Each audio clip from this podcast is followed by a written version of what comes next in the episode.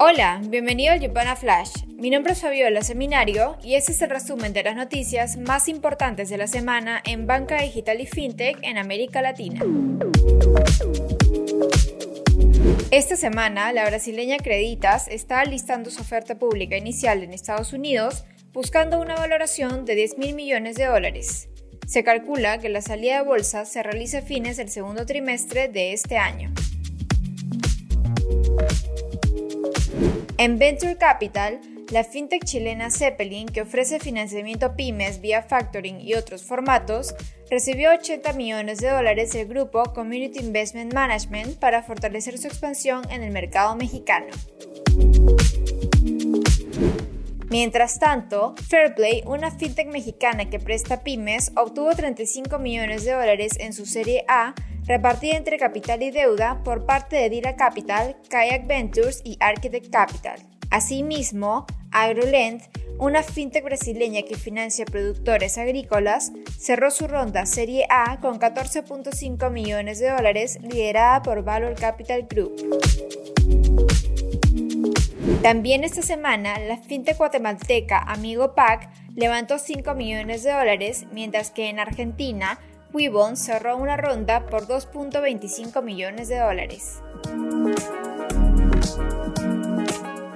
En el ámbito de monedas digitales, el Banco Colombiano de Vivienda y la plataforma de intercambio de criptomonedas Binance han iniciado las operaciones de su plan piloto, reestructurado por la Superintendencia Financiera de Colombia como parte del proyecto de la arenera y bajo el modelo de sandbox financiero de ese país. En el piloto, usuarios podrán realizar las operaciones de cash in y cash out con Bitcoin, Ethereum, Litecoin y Bitcoin Cash.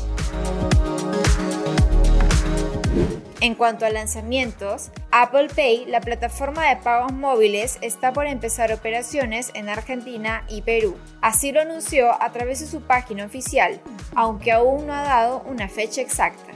El banco que ofrecerá el servicio de Apple Pay en la Argentina será HSBC con la ayuda de Mastercard y Fiserv, mientras que en Perú trabajará de la mano con el banco Interbank. También esta semana, TAP, una billetera digital argentina, lanzó una tarjeta prepaga física Visa. Asimismo, Oplay Digital, una sofón mexicana, lanzó NanoPay, una app y tarjeta de crédito dirigido a la población subbancarizada. Por otro lado, Cellcoin, una fintech brasileña de finanzas abiertas, adquirió a GalaxPay, una startup de facturación. Esto ocurre un mes después de recibir la aprobación del Banco Central para operar como institución de pago y seis meses después de su primera inversión de 55 millones de reales. Con la compra, Cellcoin ofrecerá una API de facturación a través de boleto, Pix, tarjeta y el motor de facturación recurrente de Galax. En cuanto a personas, el Banco Peruano BCP indicó sus intenciones de ingresar al mundo de las criptomonedas con la búsqueda de un product owner para establecer una estrategia en este negocio. Mientras que en Chile, Rosario Celedón, quien apoyó al gobierno chileno en el diseño de su ley fintech, se ha sumado a la fintech Fintual como directora independiente. Finalmente, ¿sabes cuál es la agenda para la banca digital este año?